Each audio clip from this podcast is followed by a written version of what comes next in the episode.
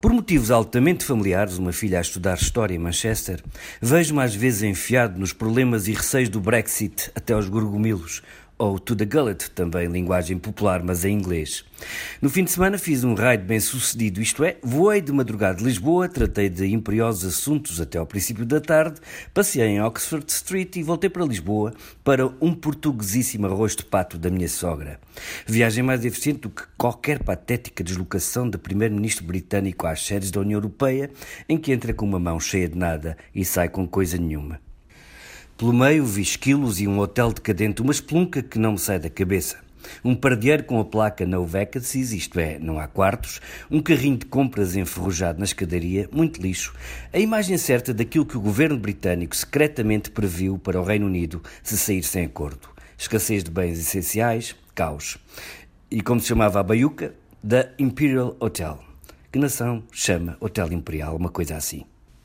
Estou a ser injusto. Na maior artéria de Manchester havia uma gigantesca e alegre corrida de bicicletas com pais e filhos, veículos bizarros, monociclos, um kart com a bandeira da União Europeia e homens vestidos de galinha a tocarem batuques.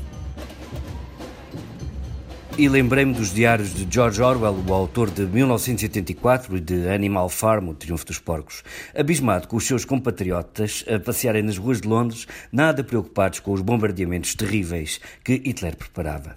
E daí vem a frase que ainda se usa: Keep calm and carry on. E nisso temos de admirar os ingleses. Nós, os nervositos portugueses, que se nos falta o gasóleo um dia, nos dão um slick. Mas tivemos o 25 de Abril e essa alegria não se perde. Amanhã estarei o filme A Herdade, que tive o gosto de escrever com o realizador Tiago Guedes e que lembra o que foi a revolução dos escravos para a maioria. Ouvir a rádio, ver a televisão. Na estreia, quando se abriram as luzes, descubro à minha frente nada mais do que dois mestres do jornalismo português, e meus, já agora. O Joaquim Furtado, que às quatro da manhã leu o primeiro comunicado do movimento das Forças Armadas, e o Adelino Gomes, o jovem repórter que na rua nos anuncia, e ouvimos no filme, este é um momento altamente histórico. E abraçámos-nos os três, vejam só. Claro que o Adelino, o rigoroso, lembrou as pequenas torcidelas cronológicas que o filme comete nos sons da Revolução.